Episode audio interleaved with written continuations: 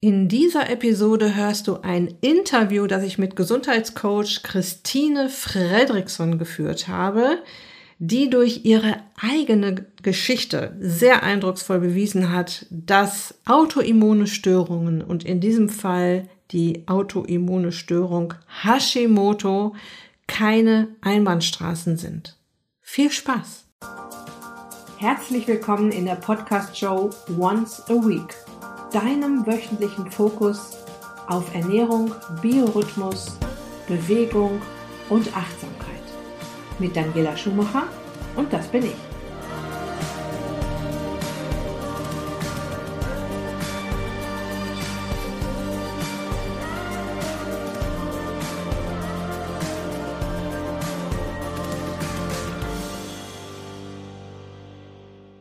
Ja, und bevor ich dich noch ein wenig auf das Interview und auch auf das Thema einstimme, hier noch ein Hinweis in eigener Sache.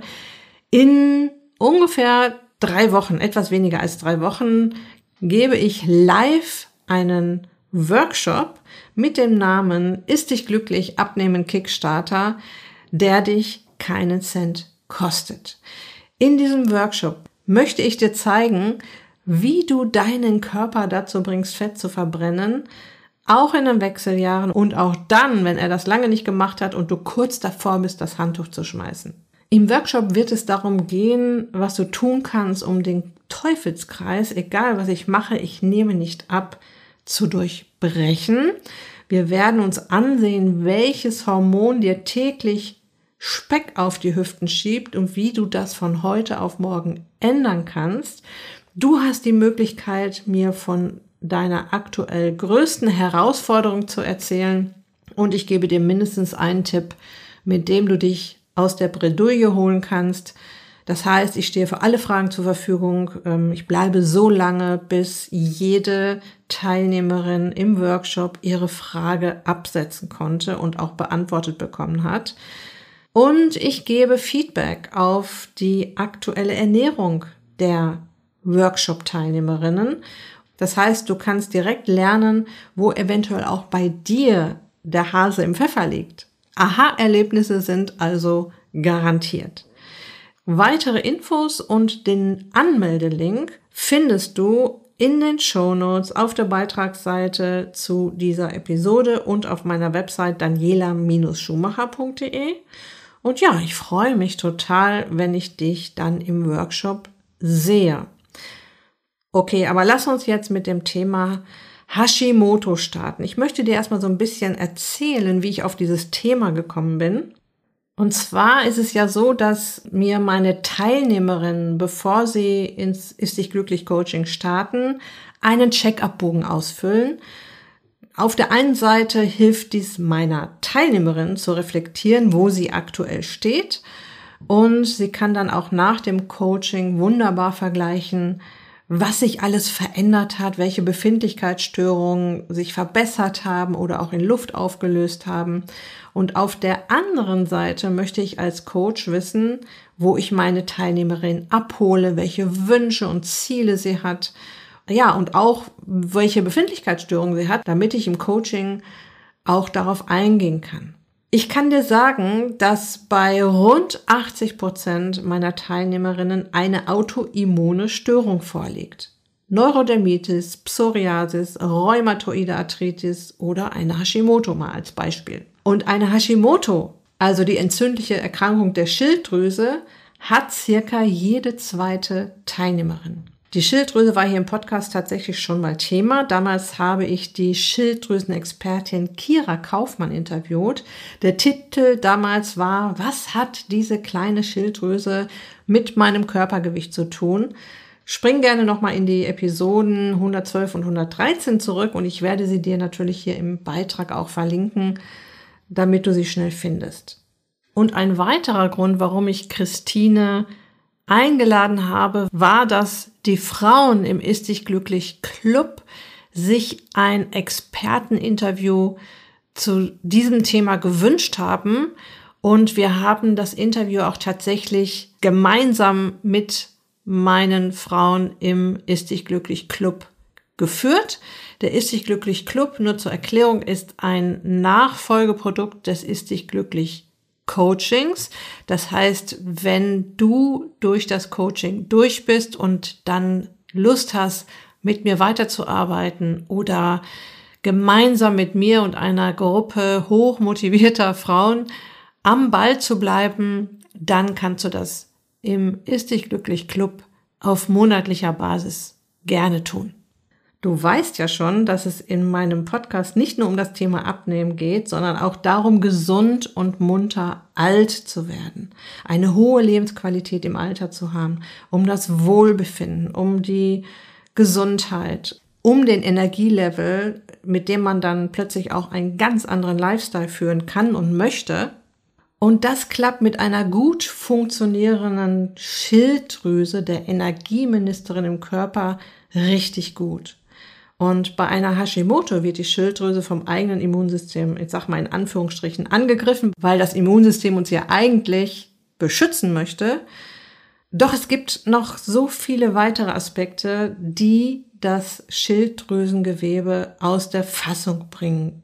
Der absolute Knaller ist, und das ist auch noch nicht lange bekannt, das wissen auch noch nicht viele Menschen, es ist möglich, dass sich Schilddrüsengewebe regeneriert und zurück entwickelt, dass es nachwächst und dass du so von den Symptomen runterkommst und nur noch minimal mit Hormonen nachhelfen musst.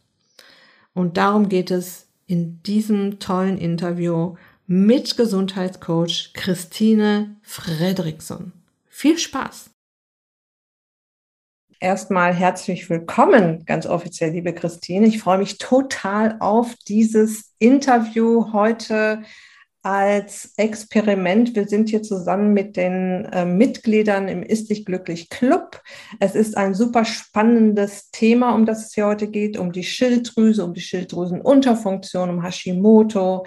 Ich habe Teilnehmerinnen im Club, die eine Schilddrüsenunterfunktion haben oder äh, auch eine Hashimoto oder eine andere Autoimmunerkrankung. Und was Sie am meisten interessiert, kann ich dir schon mal sagen, es geht vor allem um darum, kann ich meine Schilddrüse in die Heilung bringen und komme ich mal irgendwann von den Tabletten weg. Wir werden uns da ganz langsam vorantasten. Ich möchte dich erstmal ein wenig vorstellen, liebe Christine. Du bist freie Autorin, Bloggerin, Rednerin auf Kongressen und da die habe ich mir ja schon reingezogen im Gesundheitsbereich und Gesundheitscoach. Und das Schöne ist, dass du das auch online machst. Du bist Heilpraktikerin für Psychotherapie. Ich weiß noch, in Ausbildung noch?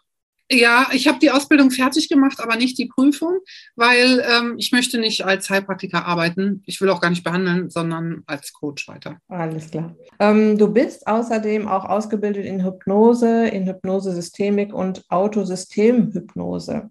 Du hast eine eigene Geschichte hinter dir. Das heißt, du hast äh, Hashimoto, HPU, Nieren, ne, Nebennierenschwäche, chronische Neuroborreliose reaktivierter EBV, Epstein-Barr-Virus, also eine systemische infektiöse Erkrankungen ohne Ende. Gehabt. Gehabt. Gut.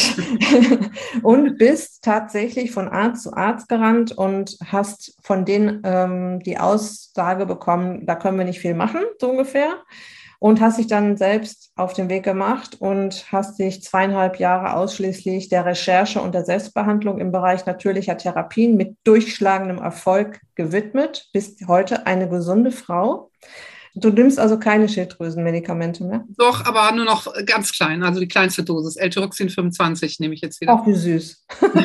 ich habe mich gerade noch mit einer Teilnehmerin hier über 125 und und 100 unterhalten. Genau. Ja, ich habe ich hab mal 150 genommen. Mhm. Also erstmal herzlich willkommen nochmal und ich bin total froh, dass du da bist, liebe Christine. Vielen lieben Dank für die Einladung. Ich freue mich super, hier zu sein. Und ich finde das total schön, dass wir hier so auch in diesem Rahmen uns sehen. Das kenne ich so gar nicht. Ähm, und freue mich auch auf die Fragen, muss ich sagen. Ja, das, das ist spannend, ne? Ich bin auch gespannt auf deine Antworten.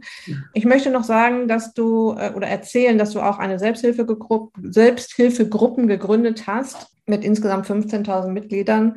Und natürlich hattest du da auch Administratoren, die dir geholfen haben. Und da hast du halt jahrelang versucht, zu erklären, wie die Krankheit entsteht und versucht, ihnen das Verständnis für die Krankheit äh, beizubringen. Ähm, hast dich daraus aber zurückgezogen, weil du, weil es einfach auch zu viel wurde, ne, mit den Gruppen. Genau, also ich habe die auch nicht mehr. Also wenn da, da kommen immer Fragen, ich habe die nicht mehr, die Gruppen. Okay. Aber du hast natürlich da unheimlich viele ähm, Krankheitsbilder auch kennengelernt, ne? Und äh, Symptome genau. und so weiter. Genau. Genau, also warum wir hier heute zusammengekommen sind. Es geht natürlich auch immer um das Thema Abnehmen mit Schilddrüsenunterfunktion und Hashimoto. Das ist ja manche Berichte, die man so findet, sagen im Prinzip aus, ähm, das ist gar nicht möglich. Ja. Oder äh, auch Frauen berichten, das kann ich nicht, ich habe ja Hashimoto, ich habe eine Schilddrüsenunterfunktion, ich kann nicht abnehmen. Ja. Und ähm, meine Teilnehmerinnen und Mitglieder hier im Club haben das Gegenteil schon bewiesen. Was mir auf deiner Website aufgefallen ist, was ich richtig klasse finde, ist, dass du, und das, da kommen wir gleich noch drauf zu sprechen, dass du deine Kundinnen auch auf einen Arztbesuch vorbereitest. Das finde ich richtig cool, dass da jemand vorbereitet wird, um da selbstbewusst auch beim Arzt aufzutreten und sagen, so, ich brauche das, das und das und ich brauche das darum und ich brauche diesen Wert und wenn ich den Wert nicht von ihm bekomme, gehe ich woanders hin, so ungefähr. Ne? Also als ich das gelesen habe, fand ich schon mal richtig, richtig klasse. Aber wir wollen ganz von vorne anfangen. Und was wir uns zuerst anschauen, wie arbeitet die Schilddrüse? Wo geht dieser ganze Kreislauf los? Wer steuert sie? Und warum setzt sie sich dann in Bewegung? Was macht sie? Wichtig ist, dass man auf jeden Fall sich immer die drei großen Hormonachsen im Körper anguckt. Also man kann die Schilddrüse nicht für sich äh, angucken, sondern wir sind nun mal ein Ganzes. Ähm, in meinen Augen ist auch die Psyche ein wichtiges Organsystem des Körpers und ähm, da ist meistens auch der Beginn von Schilddrüsenerkrankungen, da kann ich später noch drauf eingehen. Aber zu deiner Frage, wer steuert die Schilddrüse? Also es gibt die ähm, Hypophyse, das ist so das übergeordnete Steuerungsorgan im Gehirn, was diese drei großen Hormonachsen steuert. Ähm, Schilddrüse, Nebennieren, weiblich oder Sexualhormone über Hormone. Und bezogen auf die Schilddrüse ähm, schüttet die Hypophyse das Hormon TSH aus. Also Ihr kennt das ja sicherlich alle. Der Arzt, der guckt ja hauptsächlich auf den TSH, aber der TSH ist kein Schilddrüsenhormon. Es ist ein Hormon der Hypophyse, mit dem die Hypophyse die Schilddrüse steuert. Und wenn der TSH in Ordnung ist, dann wissen wir nur, dass die Hypophyse jetzt prinzipiell zufrieden ist.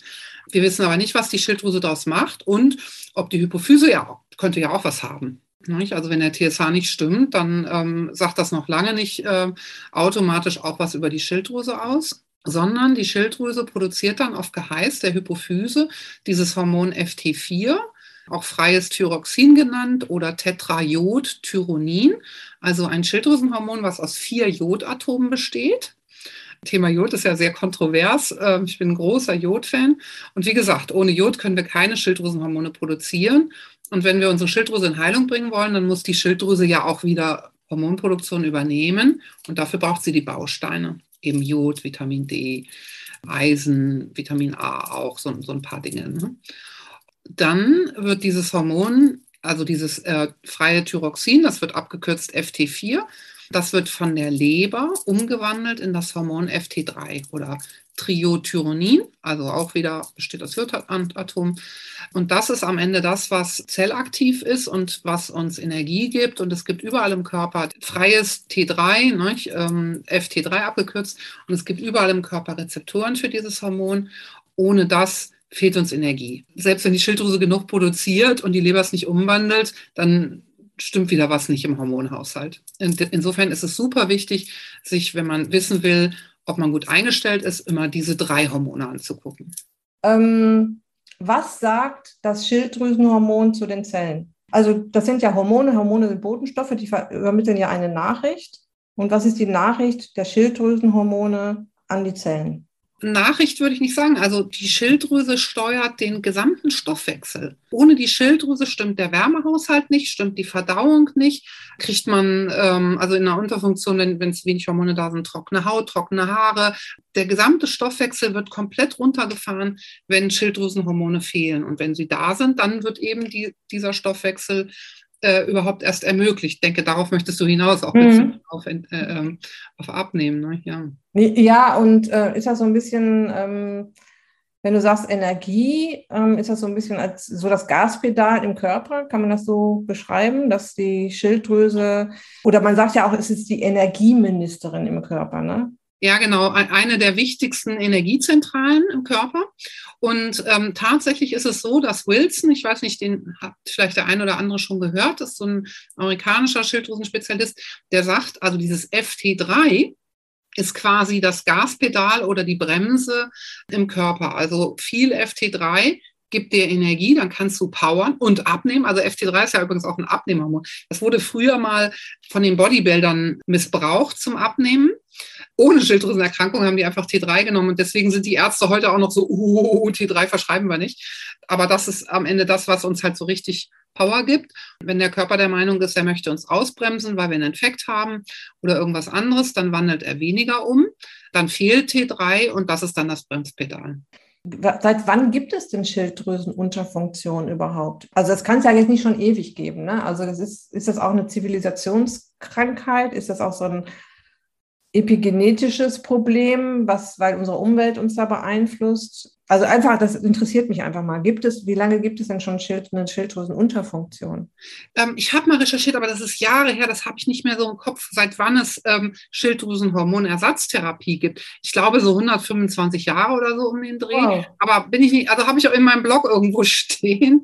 Da hat nämlich ein Arzt, hatte so eine schwindsüchtige ähm, Patientin, die irgendwie immer mehr Kraft verlor und dann irgendwie am Sterben war.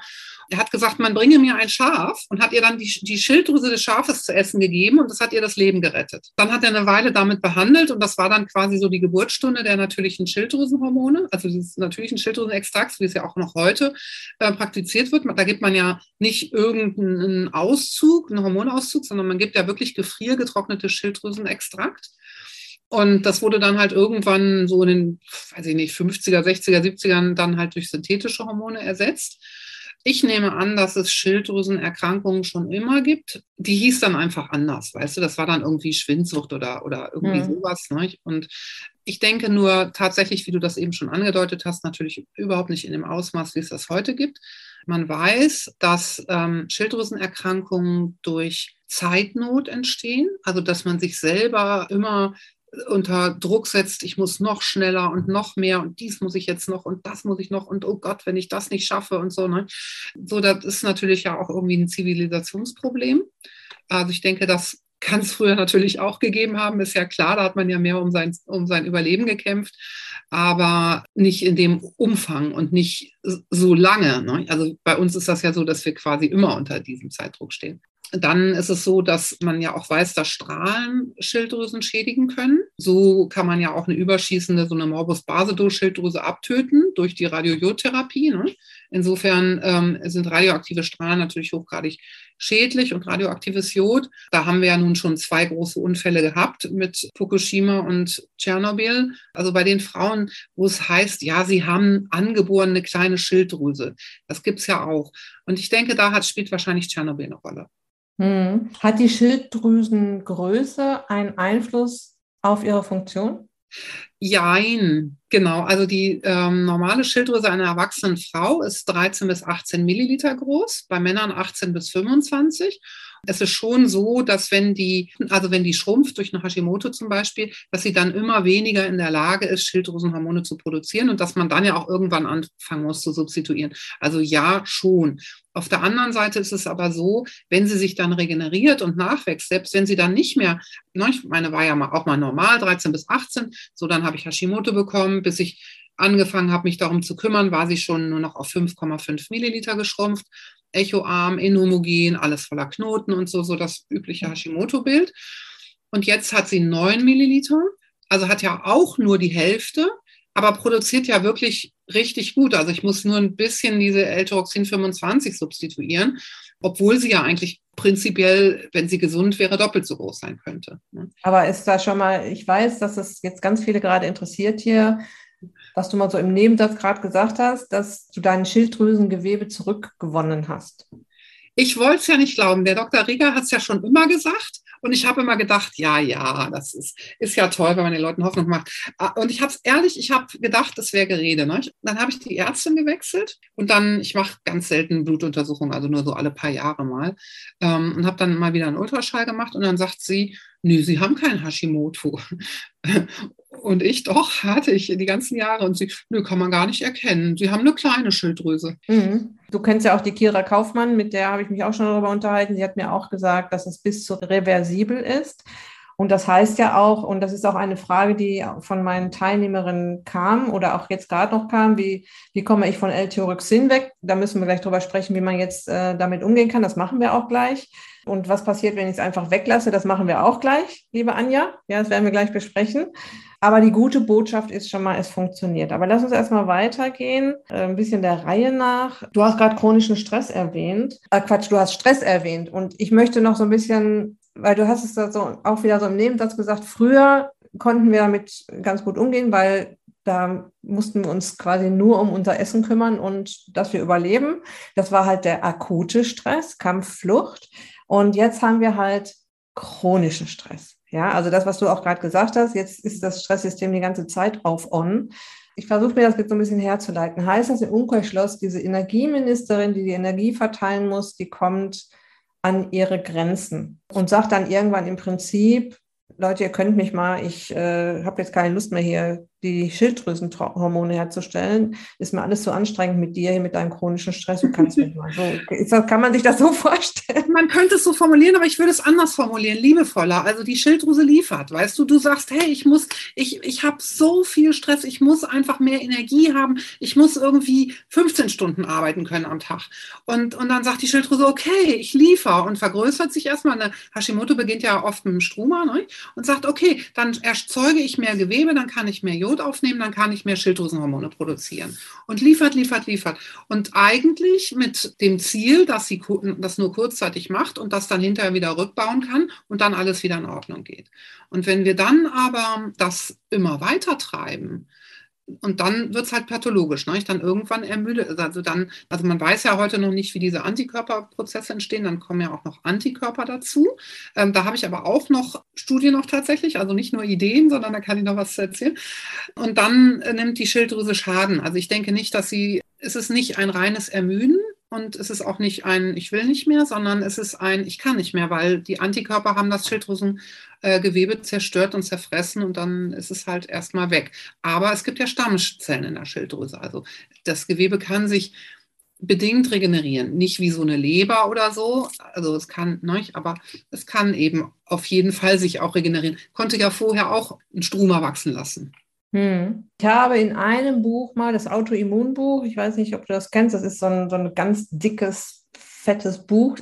Aber was ich da mitgenommen habe, dass signifikant Belastendes eine Hashimoto auslösen können so ein Traumastress. Ich, ich habe jemanden verloren durch den Tod oder ich habe einen schlimmen Unfall gehabt. Solche Dinge halt. Ne? Ja, also absolut, genau. Also es ist in der Regel tatsächlich etwas Traumatisches, was man als äh, sehr belastend empfunden hat. Das kann fast jeder, der eine Hashimoto-Diagnose bekommt, benennen was im Vorfeld war. Und zwar, man muss dann ähm, sich bewusst machen, dass die Hashimoto ja schon beginnt mit dem Struma, mit der Überfunktion erstmal. Ne? Also dann die Schilddrüse wächst, man hat plötzlich viel Energie, man nimmt ab, man ist so richtig agil und so. Das ist ja schon der Beginn der Hashimoto. Diese Phase ist ja vorher. An die, da muss man so mal drüber nachdenken. Ne? Wann war die? Und dann, was war davor? Also so ein Jahr davor oder so. Ne? Und da kann fast jeder, den ich, ich frage immer nach was war da noch? Das ist immer eine meiner Fragen. Also fast noch nie hat jemand gesagt, nö, da war nichts. Und es war auch immer was wirklich Bedeutsames. Also es war nicht, ja, da hatte ich ein Jahr lang viel Stress, sondern da war eine Trennung, da war ähm, eine schlimme Scheidung, da war, also, oder mhm. tatsächlich eine schlimme OP, die dann irgendwie sehr belastend war oder traumatisch und solche Sachen. Jetzt erzähl mir ja die Frauen, die in mein Coaching kommen, oft, ich habe eine Schilddrüsenunterfunktion und ich frage dann auch immer, wurde schon mal das Wort Hashimoto erwähnt? Und dann ist es oft nein. Ich habe manchmal das Gefühl, dass das eine nicht diagnostizierte Hashimoto sein könnte. Sehe ich ganz genauso wie du. Ganz genauso. Also ganz viele Leute kommen zu mir und sagen, sie haben eine Unterfunktion. Und ich sage dann immer, sollen wir noch mal gucken, ob es nicht auch eine Hashimoto sein könnte? Ich bin immer so sehr ungern der Überbringer der schlechten Nachrichten. Und, und ich finde es immer doof, wenn ich denen das quasi sagen muss, was da schon im Befund eigentlich zu erkennen ist und was der Arzt hätte sagen sollen. Aber ich sehe das genauso wie du. Also so eine Schilddrüsenunterfunktion ist wirklich selten, gibt es auch. Eben bei diesen angeborenen kleinen Schilddrüsen halt. Oder auch, weil irgendwie alles auf Notprogramm läuft. Ne? Also wenn ganz viele Dinge im Körper sind, also bei Nebennierenschwäche und so, dann geht, geht die Schilddrüse natürlich auch runter. Mhm. Aber ansonsten ist es in den meisten Fällen tatsächlich so, dass die Schilddrüse Schaden nimmt durch eine Hashimoto und dann ist, ist ja so, eine Hashimoto ist ja eine Autoimmunerkrankung, also eine Erkrankung des Immunsystems, sprich eine Erkrankung um den Darm also Immunsystem sitzt ja um den Darm. Sekundär führt die Hashimoto dann zu einer Schilddrüsenunterfunktion. Es ja. ist also primär keine Schilddrüsenerkrankung. Sondern ja, genau, ja, es ist dann eine Erkrankung oder ein, ich sage immer, ein komplett aus dem, äh, aus dem Konzept gebrachtes Immunsystem. Ja. Ne, Hashimoto, Neurodermitis, Psoriasis, MS und so weiter. Ja? Genau. Jede Autoimmunerkrankung ist erstmal eine Erkrankung des Immunsystems und führt dann dazu, dass ein Organ sich entzündet. Und bei der Hashimoto ist es die Schilddrüse, bei der MS ist das Nervensystem, bei der Diabetes Typ 1 die Bauchspeicheldrüse und so weiter. Nicht? Aber ja. am Ende des Tages ist, deswegen hat man auch oft zwei oder drei Autoimmunerkrankungen. Dann entzündet sich halt ein anderes Organ auch noch. Ne? Das sage ich dann auch immer, aufpassen. Ne? Also wenn, ihr tut ja jetzt was dagegen, gegen diese Entzündung im Körper, aber ihr, ihr verhindert damit auch, dass es weitere Symptome gibt, weil die Hashimoto ist ja im Prinzip ein Symptom dieses, ja. Ich sage ich sag nicht so gerne krankes Immunsystem, ich sage immer so durcheinandergebrachtes Immunsystem. Man kann es ja wieder beruhigen. Es ist völlig aufgeregt und ballert auf äh, Schilddrüsengewebe oder auf äh, Nervengewebe oder auch auf äh, Gelenkgewebe. Das ist immer so die gute Nachricht, finde ich, dass man es auch wieder beruhigen kann. Und du bist ja das beste mhm. Beispiel auch dafür. Das schon mal als Message, weil du auch gerade sagtest, eine schlechte Nachricht unter, überbringen. Ich finde das eigentlich eine gute Nachricht, weil man dann weiß, was los ist und man weiß, was man machen kann und dass man dann weiß, ach so, deshalb geht es mir so. Ähm, ach so, deshalb ich sag mal, nehme ich nicht ab, bin ich energielos, habe ich dies, das, jenes, ja. Mhm. Und ich denke mal, dass wenn man, wenn dann eine Hashimoto auch festgestellt werden würde, dass man dann auch tatsächlich erstmal eingestellt werden muss. Ne? Du meinst jetzt mit Schilddrüsenhormonen? Mhm. Hängt ja davon ab, wie weit die Schilddrüse schon Schaden genommen hat. Also ähm, soll ich mal kurz zur Hashimoto, also wie man die jetzt feststellt, ähm, äh, eingehen? Also da, äh, ich würde dann nämlich genau meine Kunden bitten, dass sie sich mal äh, diese Werte auf der einen Seite TPO-Antikörper geben lassen. Also die hat, es gibt ja äh, von den möglicherweise bis zu 30 Antikörpern, können wir ja drei messen. Äh, heutzutage im Labor. Zwei davon sind spezifisch für die Hashimoto und einer für Morbus Basedow. Der für Morbus Basedow ist, ist ja dann in diesem Fall nicht relevant. Das wäre dieser TRAC nicht? oder TSH-AK.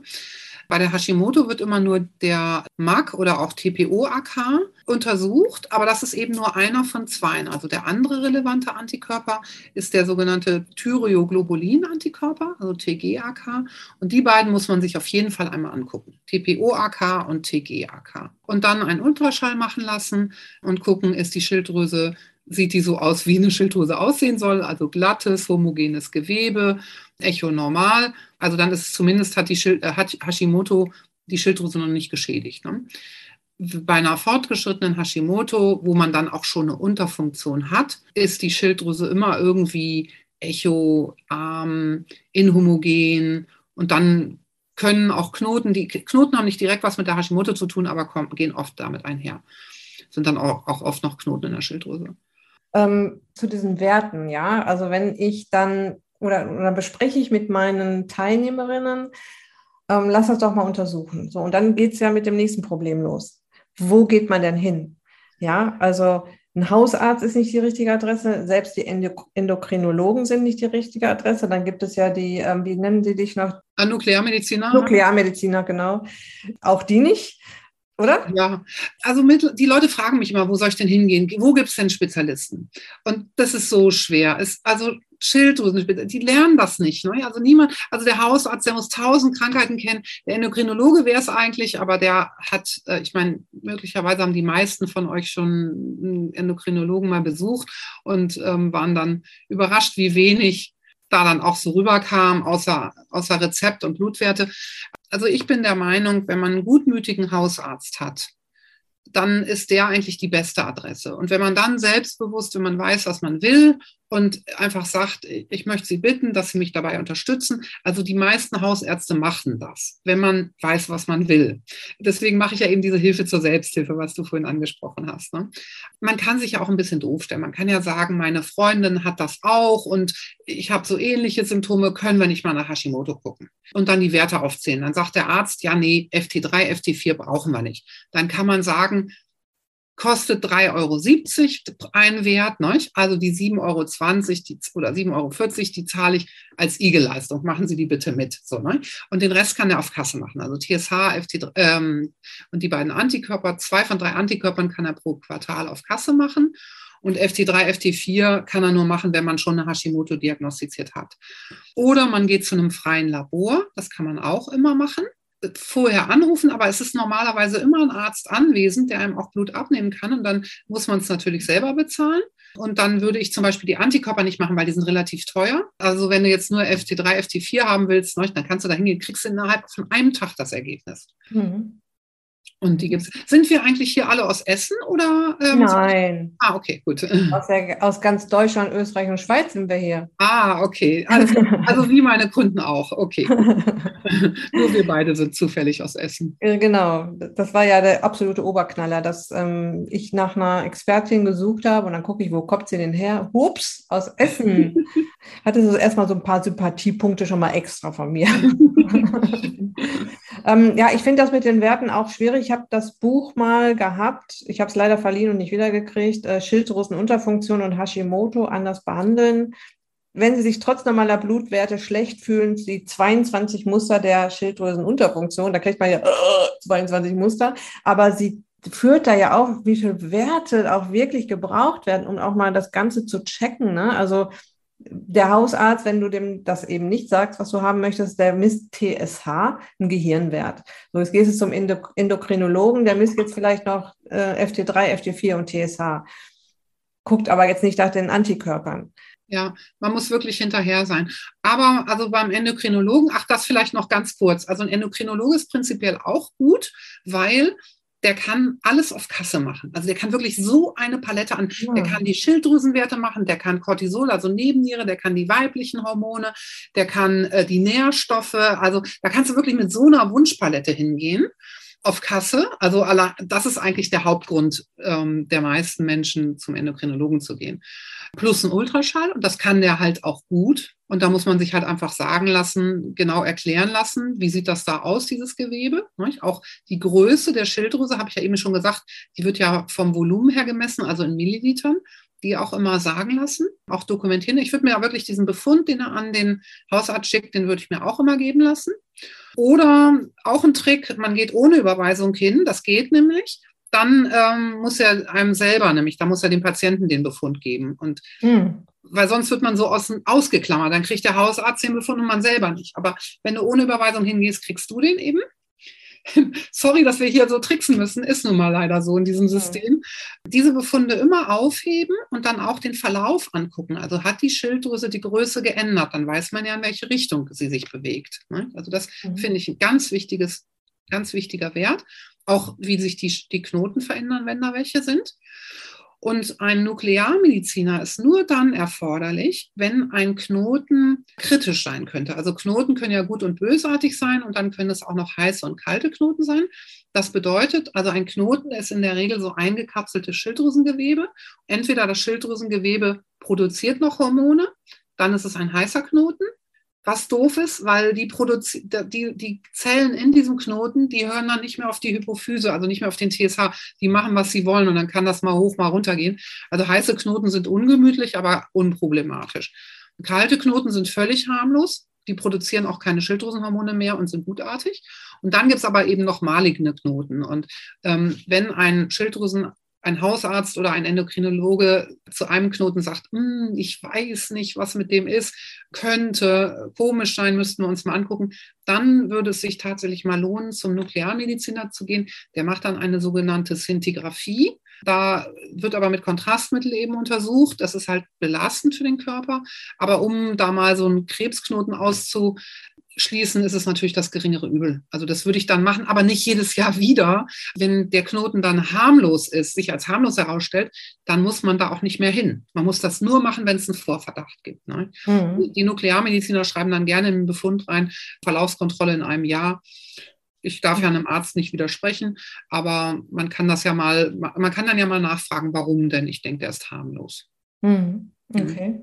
Wie hängt das Abnehmthema mit der Schilddrüsenunterfunktion oder Hashimoto? Ist ja jetzt im Prinzip, reden wir von derselben Geschichte. Warum wird manchen Frauen das Abnehmen dann so schwer gemacht? Also ich habe auch tatsächlich schon erlebt, dass auch durch das Coaching mir die Rückmeldung gemacht wurde von, mein, von einer Teilnehmerin zum Beispiel. Super Nachricht von meiner Ärztin, ich brauche keine Schilddrüsenhormone mehr zu nehmen. Meine Schilddrüse weiß jetzt wieder selbst, was sie zu tun hat. Und natürlich kann sie dann wieder abnehmen. Aber bis dahin was passiert da? Was, also du hast gesagt, du hast vom Stoffwechsel gerade schon gesprochen. Ja, was macht sie da mit dem Stoffwechsel, dass wir dann auf, auf einmal so schlecht abnehmen? Ähm, so detailliert kann ich da gar nicht reingehen. Kannst du wahrscheinlich mehr als ich. ähm, also ich kann dir nur sagen, es verlangsamt den Stoffwechsel. Ähm, alles Weitere ist für mich für die Heilung der Schilddrüse gar nicht so relevant. Also normalerweise bedeutet ja immer, es gibt auch Ausnahmen. Ne?